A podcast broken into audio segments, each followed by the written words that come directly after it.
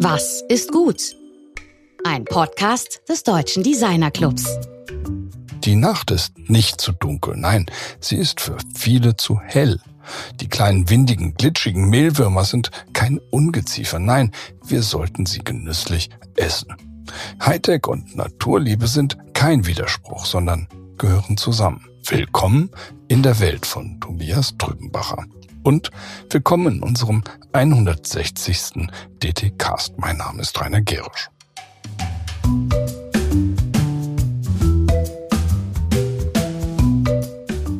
Letzte Woche war Petra Wörner bei uns im Studio. Sie baut Krankenhäuser und Klinikkomplexe und liebt die Arbeit in der Architektur seit frühester Kindheit. Unser heutiger Gast hat seine Kindheit nicht im Architekturstudio verbracht, sondern zum großen Teil in der freien Natur. Und das hat sein Verständnis von Gestaltung stark geprägt.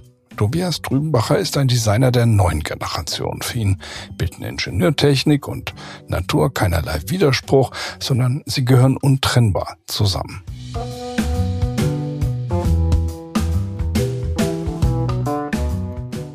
Tobias arbeitet zunächst als Statist und Hospitant am Landestheater Salzburg, bevor er an der Hochschule für angewandte Wissenschaften in München mit dem Industriedesign-Studium begann. Dann wechselte er an die UDK in Berlin und arbeitete bei Marc Braun.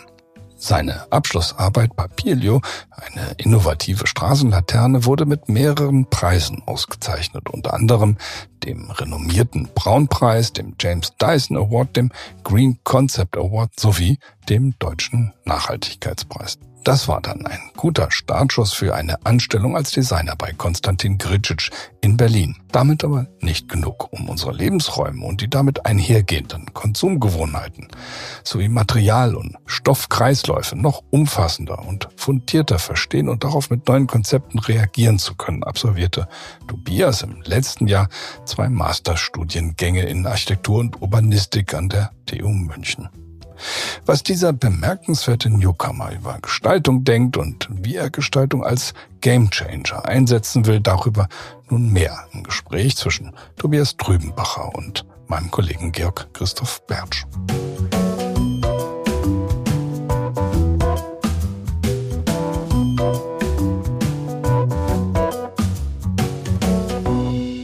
Ja, heute haben wir Tobias Trübenbacher. Hallo Tobias, wie geht's dir? Hallo Georg, mir geht's sehr gut. Ich bin gerade in Bad Reichenhall, tatsächlich dem Ort, wo ich aufgewachsen bin. Und ich glaube, einem der Orte, wo man die super heißen Sommertage der letzten Zeit ganz gut aushalten kann. Du beschäftigst dich hier auch sehr viel mit Natur oder mit äh, biologischen Zyklen. Also wie geht's denn der Natur um dich rum, wenn du dich da umguckst? Also auf den ersten Blick geht's der Natur ganz gut. Hier die Wiesen ums Haus blühen üppig und ähm, die Bäume sind grün, aber wenn man genauer hinschaut, dann trügt dieses Bild natürlich enorm. Denn zum Beispiel die, die Wiesen, die da blühen, das sind zum Großteil hier ums Haus gerade indisches Springkraut. Also eine invasive Art aus Indien tatsächlich. Und man entdeckt immer mehr vom Borkenkäfer befallene Fichten hier überall. Und ähm, genau, man muss eigentlich gar nicht mehr groß suchen. Überall sieht man, dass der Natur nicht sonderlich gut geht. Ja, wir hatten ja auch gerade vor ein paar Tagen in, äh, bei uns um die Ecke einen, einen Einbruch von einer riesigen Wasserflut in den U-Bahnhof, im Südbahnhof. Also diese Starkregen äh, sind eben auch ein weiteres Phänomen. Deshalb ist das ganze Thema, mit dem wir uns heute beschäftigen, ist ja auch ähm, sozusagen deine grundlegende Orientierung an nachhaltigen Designlösungen. Und du bist ja in deiner Bachelorarbeit, ähm, hast ja die Leuchte Papilio entwickelt, über die wir nachher noch im Detail reden. Ähm, aber erstmal ein Punkt, den du da bearbeitet hast, dieses Thema öffentliches Licht, äh, das interessiert mich sehr. Also was ist denn öffentliches Licht? Mal von dir als Definition sozusagen, als Fachmann dazu. Ja, was ist öffentliches Licht? Ich glaube, öffentliches Licht ist erstmal was ganz Tolles und was ganz Wichtiges, eine Riesenerrungenschaft.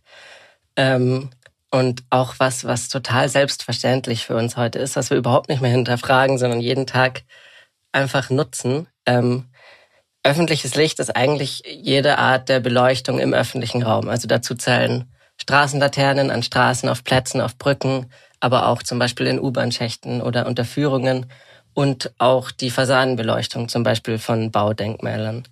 Öffentliches Licht hat eine super lange Geschichte, eine total spannende Geschichte fand ich auch, die habe ich ein bisschen recherchiert.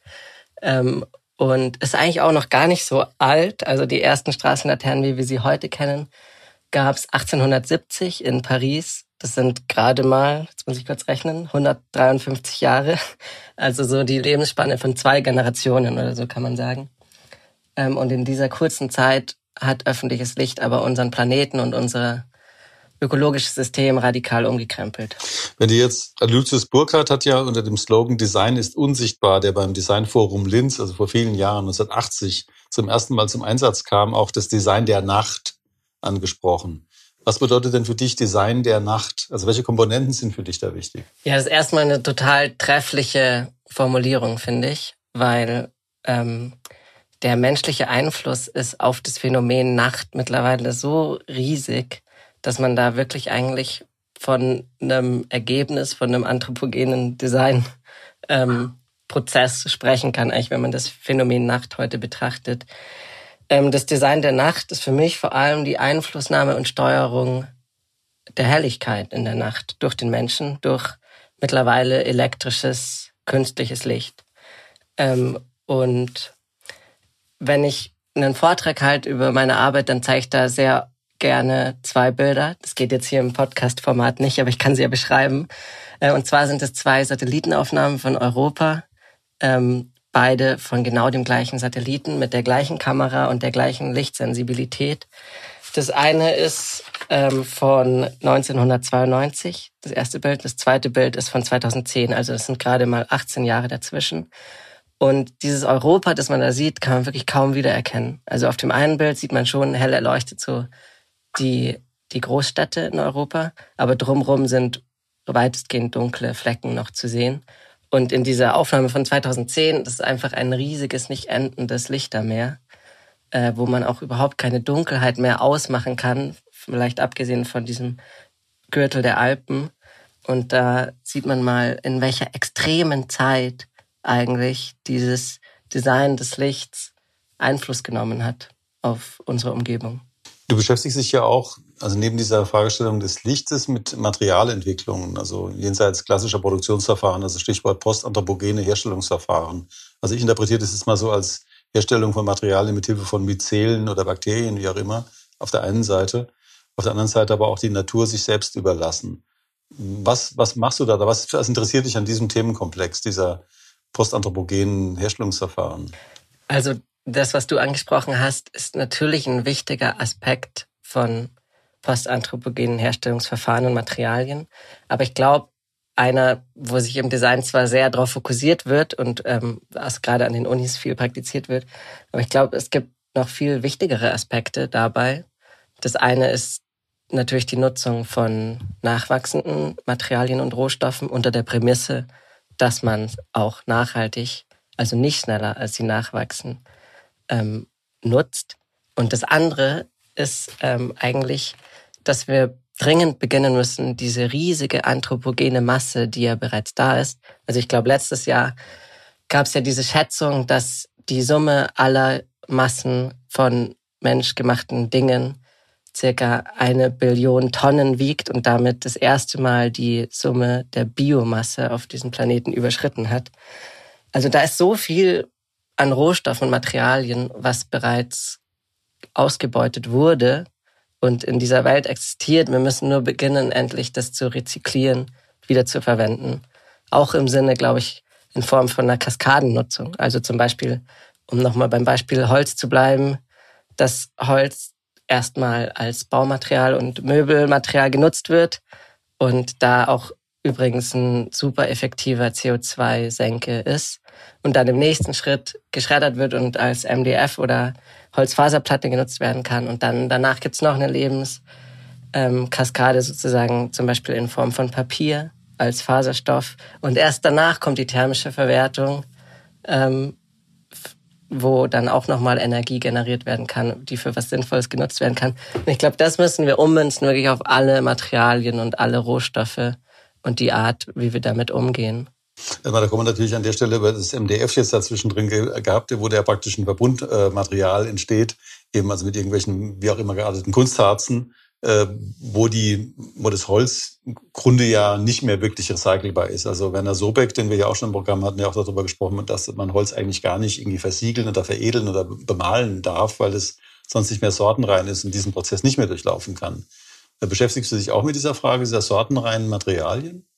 Ja, auf jeden Fall. Da müssen wir ran. Ich glaube dennoch, wenn das Holz vorher 100 Jahre als Bauholz in einem Dachstuhl von einem Haus verbaut wurde und dann nochmal als MDF ähm, umgebaut wird sozusagen, dann ist es nicht mehr ganz so gravierend wie die Art, wie wir jetzt praktizieren, dass, glaube ich, 60 Prozent des MDF-Anteils direkt von, aus dem Wald kommen, sozusagen. Aber ähm, ja, das ist auf jeden Fall natürlich ein Thema, was damit einhergehen muss, dass wir die Dinge anders aufbauen und zusammensetzen müssen, ähm, so dass sie danach zerlegt werden können und wiederverwendet werden können. Du, du hast ja, wir hatten ja schon eingangs kurz über deine Leuchte Papilio gesprochen.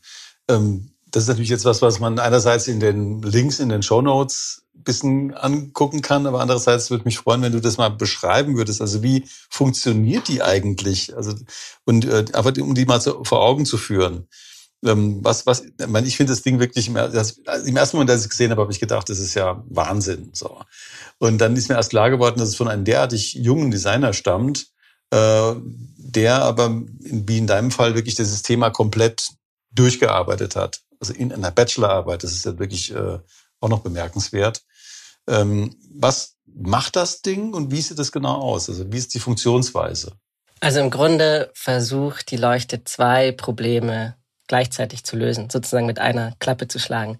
Das erste ist die Lichtverschmutzung, ähm, die ich ja eingangs bereits erwähnt habe. Ähm, und die Leuchte hat zum einen einen integrierten Infrarotsensor, der das Licht wirklich nur dann aktiviert, wenn auch Menschen in der Nähe sind. Dann sind alle Teile unterhalb der Lichtquelle in so matten Schwarz lackiert, dass die auch nochmal weniger reflektieren.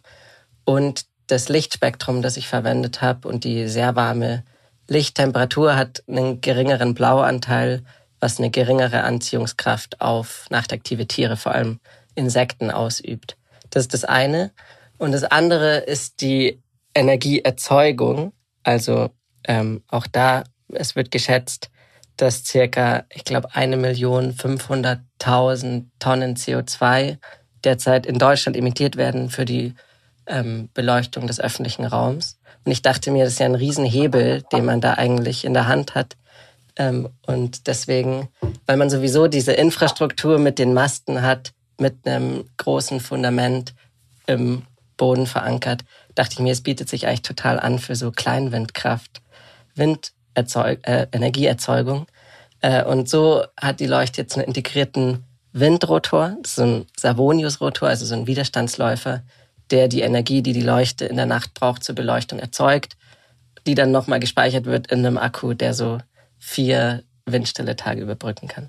Und das hat auch nochmal dann den Vorteil, dass man eigentlich keine unterirdische Strominfrastruktur mehr braucht, was tatsächlich ein riesen Kostenfaktor oft ist bei der Implementierung von Straßenlaternen, was die Straßenlaterne dann wieder wirtschaftlich macht. Weil natürlich ist sie teurer, als eine ganz gewöhnliche Laterne, aber man kann sich die ganzen die ganze Verlegung von Kabeln sparen. Du hast vor allem dadurch die Möglichkeit, eben auf einen Boden drauf zu gehen, in den du nicht reingehen kannst. Also in Innenstadtsituationen gibt es ja genügend, wo man nicht in den Boden reingehen kann. Und du hast jetzt irgendwie, also einmal Stromproduktion, äh, den Stromverbrauch und die Stromspeicherung äh, gleichzeitig angepackt und den Stromtransport dadurch irgendwie deutlich effizienter oder eigentlich irgendwie inexistent gemacht. Der Strom wird direkt vor Ort produziert und verbraucht von dieser Leuchte. Und ähm, also bis, bis welchen also Lumenzahlen kommst du da? Also was, was, ist, was, was kann das Ding leuchten? Also es ist eine Leuchte, die ist jetzt nicht riesig und nicht super hoch. Die hat ähm, eine Höhe von 3,50 Meter. Das ist so eine Leuchte eher für Fußgängerwege, Fahrradwege, kleinere Straßen. Aber die Lumen reichen auf jeden Fall für diese Anwendung aus und die Energie, die ich erzeugen kann. Und wie, wie, gehst du mit diesem Thema Lichtverschmutzung um? Ich meine, das war ja ein Eingangsthema, das wir besprochen hatten. Das ist dir ganz wichtig, das eben auch zu adressieren. Also was macht äh, Papilium zum Thema ähm, Lichtverschmutzung? Weil das ist ja jetzt immer noch ein Ding, das leuchtet. Ja, also zum einen, das Licht wird ausgeschaltet, wenn keine Menschen in der Nähe sind. Wie gesagt, die Lichttemperatur hat eine geringere Anziehungskraft auf Insekten. Und ganz wichtig ist dabei auch, es ist eine sogenannte Full Cut-off Leuchte. Das heißt, das Licht wird wirklich nur nach unten zum Boden abgestrahlt, entgegen vieler anderen Laternen, die wir so im öffentlichen Raum gerade aufgestellt haben und ähm, zum Nachthimmel hin abgeschirmt. Das heißt, es kann überhaupt kein direktes Licht mehr in den Himmel gelangen, nur noch reflektiert über dem Boden und der Anteil ist natürlich viel geringer. An welche Tiere denkst du denn jetzt, äh, wenn du hast vorhin darüber über Insekten gesprochen oder Tiere, die eben von dem Licht beeinflusst werden? Also was, was sind denn die Tiere der Nacht, die davon in Mitleidenschaft gezogen werden, also von dem aktuellen System? Das ist eine ganze Reihe. Also am allerbetroffensten sind immer noch Insekten auf jeden Fall. Es wird geschätzt, dass in einer einzigen Sommernacht allein in Deutschland circa 1,2 Milliarden Insekten sterben, nur durch Straßenbeleuchtung. Und ähm, ich glaube, auch das haben die meisten Menschen mitbekommen, wie extrem die Artenvielfalt bei Insekten zurückgeht. Hm, Licht ist einer von mehreren Faktoren, aber auf jeden Fall ein sehr entscheidender Faktor. Aber es sind eigentlich ganz viele Tiere betroffen. In Deutschland sind circa 60 Prozent der Arten nachtaktiv, der Tiere. Bei den Insekten sind es sogar 70 Prozent. Ganz viele davon sind Bestäuber, ungefähr die Hälfte, also Motten, Schmetterlinge, Käfer, die ganz wichtig auch sind für die Fortpflanzung ähm, von Pflanzen. Und ich glaube, dass es, also es gibt kaum Tiere, die davon nicht oder gar nicht beeinflusst sind. Ich glaube, das prominenteste Beispiel sind diese Baby-Wasserschildkröten, die in Richtung der Strandpromenaden jetzt laufen, statt Richtung der Meere. Aber ganz betroffen sind zum Beispiel auch Zugvögel, die so irritiert sind durch helle ähm, Städte auf ihrem Weg Richtung Süden, dass sie oft bis zur Erschöpfung darüber kreisen oder ihre Route nicht mehr finden zu ihren Winterquartieren. Auch Singvögel fangen viel früher an mit dem Brutgeschäft zu einer Zeit, wo es noch gar nicht genug Nahrung gibt. Pflanzen sind betroffen. Bäume fangen zum Beispiel früher im Jahr an, ihre Blätter auszubilden und haben dadurch ein erhöhtes Frostrisiko. Und nicht zuletzt sind auch wir Menschen betroffen. Also vor allem aufgrund von Hormonausschüttung und der begrenzten Ausschüttung von Melatonin, was wiederum nachgewiesenermaßen Herz-Kreislauf-Erkrankungen, Depressionen, Schlafprobleme auslösen kann. Also die Probleme sind vielfältig, sind auch gerade erst in der Forschung, sind gerade erst irgendwie dabei zu verstehen, was da eigentlich passiert. Und vor allem gibt es auch noch kaum ein Bewusstsein dafür in unserer Gesellschaft. Ich bin ja jetzt nun alt genug, um mich daran zu erinnern, dass ich 1992 auch nicht das Gefühl hatte, dass ich äh, nachts in, Dunkelheit irgendwie äh, umherirren muss ähm, man, man kann das ja wohl auch zurückentwickeln. Also man, du hast jetzt ein Produkt entwickelt, das genau dafür eben auch für viele andere Fragen eine Antwort liefert.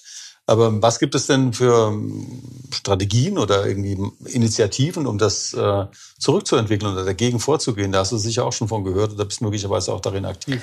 Genau, es, es gründen sich immer mehr Initiativen und vor allem auch immer mehr Wissenschaftler und die Studien zu dem Thema ähm, anlegen endlich mal gro große, breite Studien darüber, wie viel Arten tatsächlich zurückgehen durch Lichtverschmutzung. Ich glaube, das Wichtigste ist erstmal ein Bewusstsein. Also auch wenn ich hier aus dem Fenster schaue, abends sieht man überall diese kleinen LED-Lämpchen in allen Gärten, genau auf Höhe der, der Rasen, was am allerproblematischsten ist, zum Beispiel für Insekten. Und die Menschen müssen halt erstmal verstehen, was das wirklich für Auswirkungen hat und dann, ich meine, es ist nichts leichter, als einen Schalter auf auszustellen oder Leuchten zu dimmen oder Leuchten nur einer gewissen Zeit der Nacht anzuhaben bei 100 Prozent Helligkeit und danach runter zu dimmen. Ich glaube, dass das Problem ist nicht das dass es, also das Problem ist wirklich das Bewusstsein und dass es dafür einen politischen und gesellschaftlichen Willen geben muss. Das ist einer der Gründe, warum wir hier darüber reden, weil das ist auch nicht jedem bewusst, der in der Designszene unterwegs ist, mit was, mit was für eine Thematik wir da zu tun haben, wie wichtig und gefährlich das auch logischerweise ist. Aber zu dem Thema Tiere möchte ich mal, du beschäftigst dich ja auch mit Tieren, und zwar mit Mehlwürmern. Äh, ist jetzt nicht unbedingt so ein typisches Haustier. Ähm, also Mehlwürmer spielen im Bereich der Proteinversorgung ja eine zunehmende Rolle. Die französische Firma Insect, also mit Y am Anfang, ist ja so ein Branchenriese, der Insekten zur Proteinproduktion züchtet. Wie, wieso arbeitest du denn mit, mit Mehlwürmern und wie ist das mit Mehlwürmern zu arbeiten? Also erstmal, ich glaube, das wissen mittlerweile auch viele. Mehlwürmer sind, wenn, wenn es um Nahrungsmittelproduktion geht, wirklich so ein absolutes Superfood. Ähm, vor allem, weil sie eben so nahreich sind. Also wenn man jetzt anschaut, die Energie in Kilokalorien pro Kilogramm Fleisch, wenn man das zum Beispiel mit Rindfleisch vergleicht, dann sind die Mehlwürmer bei 5540 Kilokalorien. Rindfleisch im Vergleich dazu bei 1100, 1210, also circa ein Fünftel.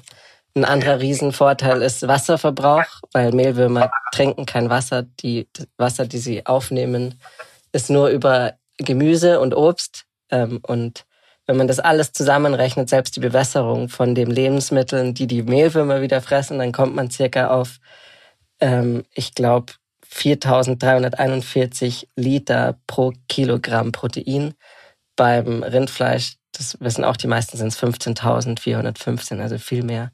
Ein anderer Vorteil ist der Platz. Mehlwürmer entstanden ja so in Mühlen ähm, früher, in, in den Mehlsäcken. Also auch sozusagen in dem natürlichen Habitat leben sie eher so eng gedrängt auf kleinem Raum. Und ich würde auch mal sagen, so Mehlwürmer leiden wesentlich weniger unter so einem von Menschen geschaffenen Habitat wie jetzt irgendwelche hochintelligenten Säugetiere, die wir in den Stall pferchen. Und, und, und. Also die, die Vorteile sind wirklich vielschichtig ähm, und groß an der Zahl. Ein Vorteil ist auch, dass sie auf der Basis von industriellen Abfallprodukten eigentlich leben können nämlich Weizenkleie zum einen, was bei der Mehlproduktion anfällt, und zum anderen alten Gemüse und Obst, das auch in Massen jeden Tag in unseren Supermärkten anfällt. Man müsste also noch nicht mal ähm, leben oder man müsste nicht mal Nahrung eigentlich erzeugen für die Mehlwürmer. Was machst du mit Mehlwürmern? Ich meine, du bist offensichtlich ein, ein großer Promoter für den Mehlwurm als Nahrungsmittel, aber was machst du als Designer mit Mehlwürmern? Ja, ich habe mir zum Ziel gesetzt, vor allem mal ein Bewusstsein dafür zu schaffen oder zumindest so in der Gesellschaft anzustoßen, wie wäre es denn, wenn wir Insekten essen. Und ich habe dafür so einen Wagen gebaut, mit dem ich so Interventionen in München gemacht habe, wo ich einfach die Menschen in ihrem Alltag damit konfrontiert habe, so ganz penetrant auf ihrem Nachhauseweg und das Essen angeboten habe, aber auch so, dass man wirklich sieht, es sind Würmer. Und es war total cool und spannend äh, zu sehen, dass dieser Ort, mein kleiner Wagen, da wirklich zu so einem, einem Ort des Diskurses wurde, weil da ganz viele Menschen zusammenkamen, eigentlich so ungewollt und angefangen haben zu diskutieren und ich konnte Fragen beantworten. Ähm, und die Leute haben es probiert und manche waren ganz mutig und haben sich sofort so ein Brot mit Mehlwürmern ähm, gegessen und andere waren eher total zögerlich, haben sich erstmal total geekelt. Und äh, ich glaube aber, das hat total gut funktioniert, dass Menschen einfach mal angefangen haben, darüber zu nachdenken und warum ist es überhaupt so, dass wir uns da ekeln, weil es ist einfach eine Gewohnheitssache. In anderen Kulturen ist es ganz normal, Insekten zu essen.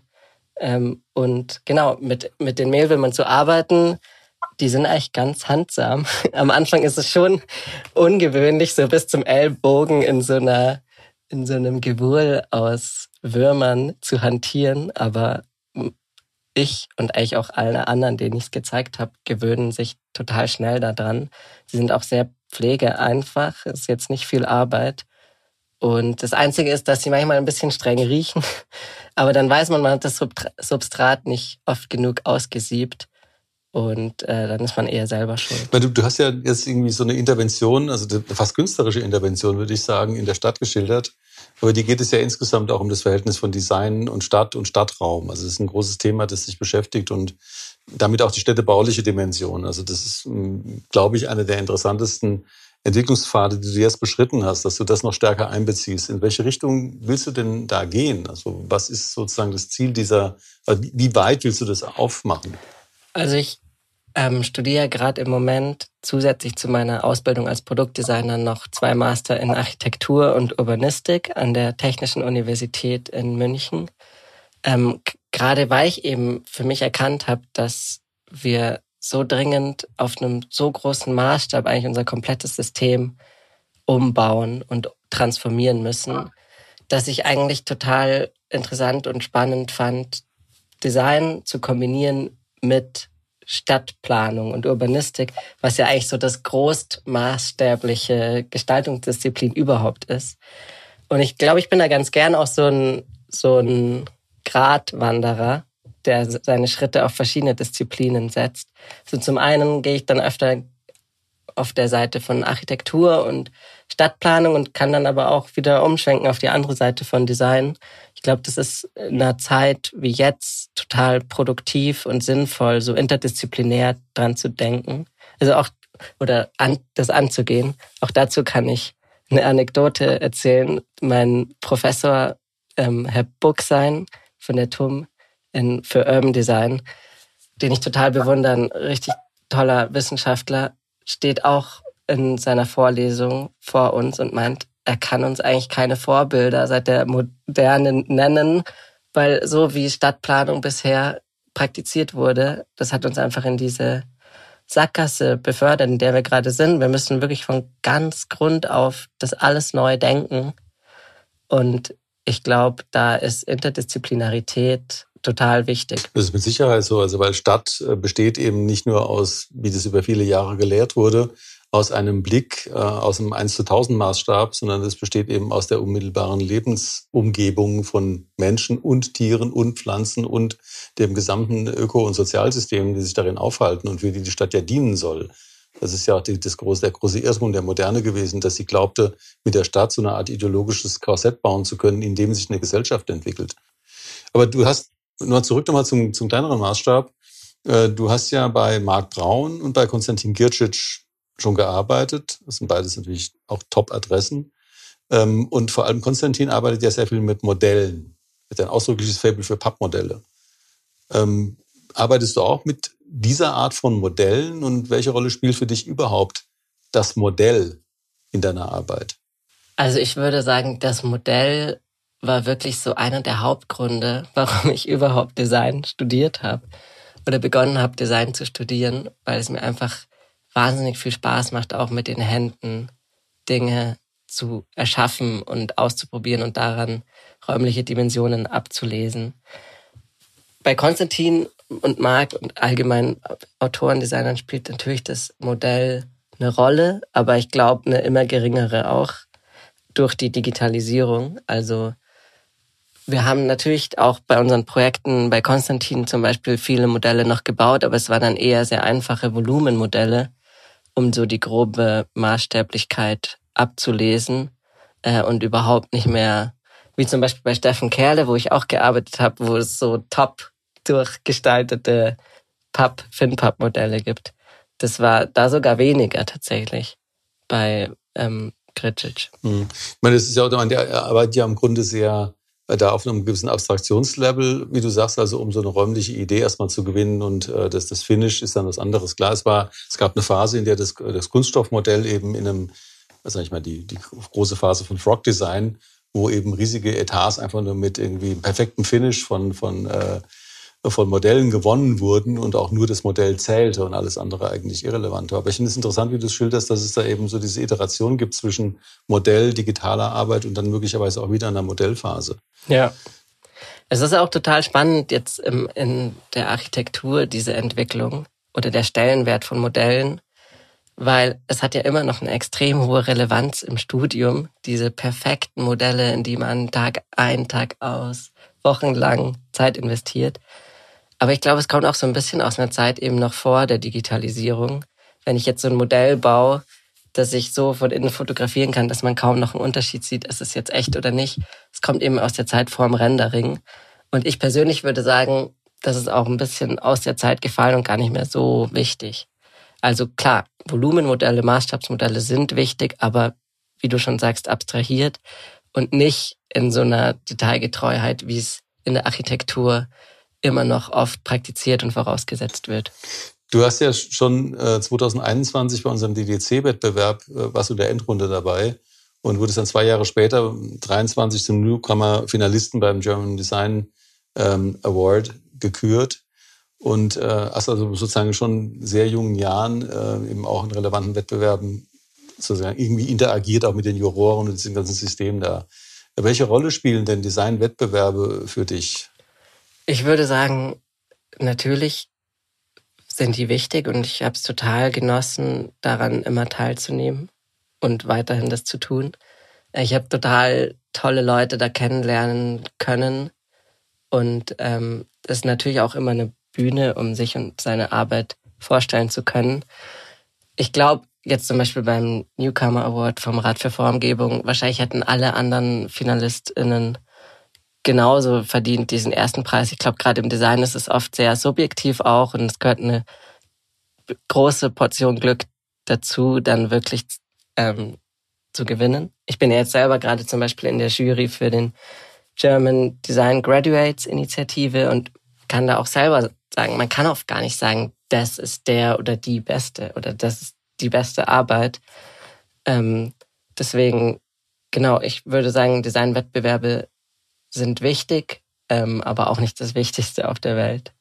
Bevor wir jetzt zu unserer Abschlussfrage auch schon kommen, irgendwie ist für mich noch dieses Thema der Radikalität ein Thema. Das ist ja, klingt erstmal sehr abstrakt, ähm, weil wir waren an sehr konkreten Themen auch dran. Also was bedeutet für dich Radikalität im Design und wo muss Design, also wo muss Design radikal sein?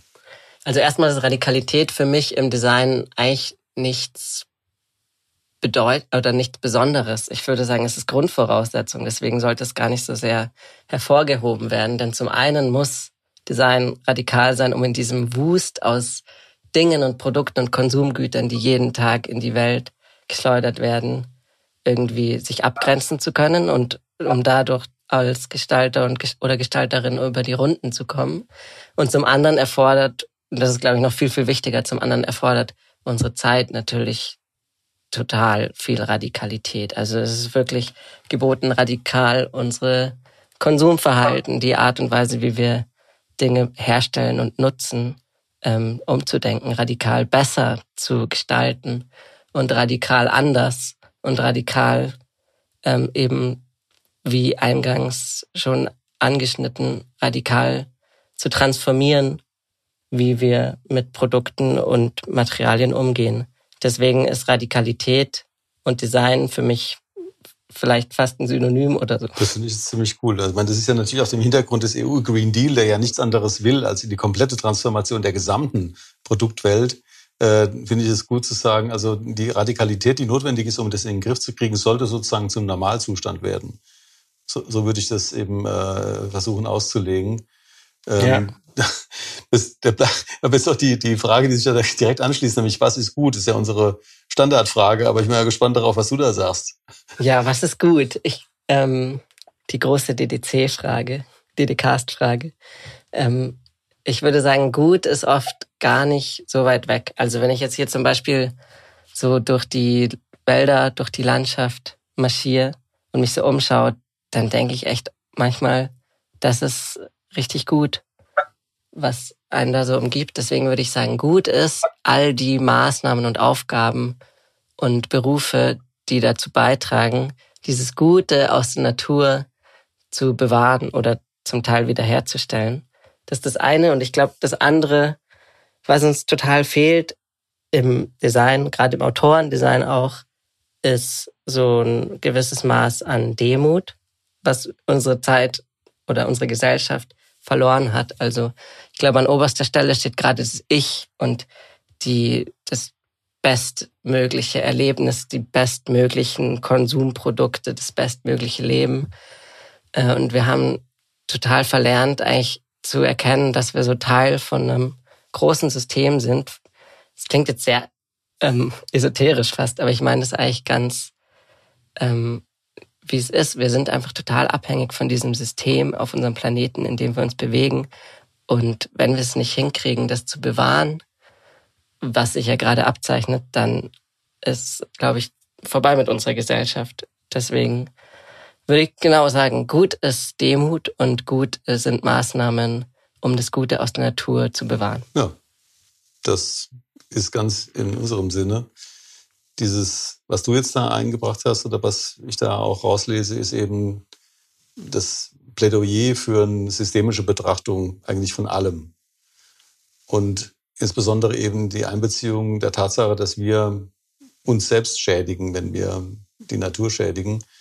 Deshalb scheint mir, das kann ich jetzt einfach nur paraphrasiert zurückgeben, die Art und Weise, wie du arbeitest, eben auch wirklich sehr gut einen sehr hohen Reflexionsgrad auch. Und ähm, wie gesagt, eine Arbeit mit Mehlwürmern, also diese, in diese fast künstlerische Intervention, das finde ich ist nochmal ein Aspekt, der im Design auch gar nicht hoch genug geschätzt werden kann, nämlich eine direkte Auseinandersetzung mit den Leuten vor Ort in einem Park oder so, damit wir uns nicht in so einer Blase bewegen, am besten nur vor den Monitoren hängen und äh, denken, damit könnten wir etwas bewegen. Ja, vielen Dank, Tobias. Hat mich sehr gefreut, dass wir das Gespräch führen konnten und ich bin eigentlich sehr zuversichtlich, dass du auf einem guten Weg bist. Ja, vielen herzlichen Dank für die Einladung. Es hat mir großen Spaß gemacht. Ja, danke.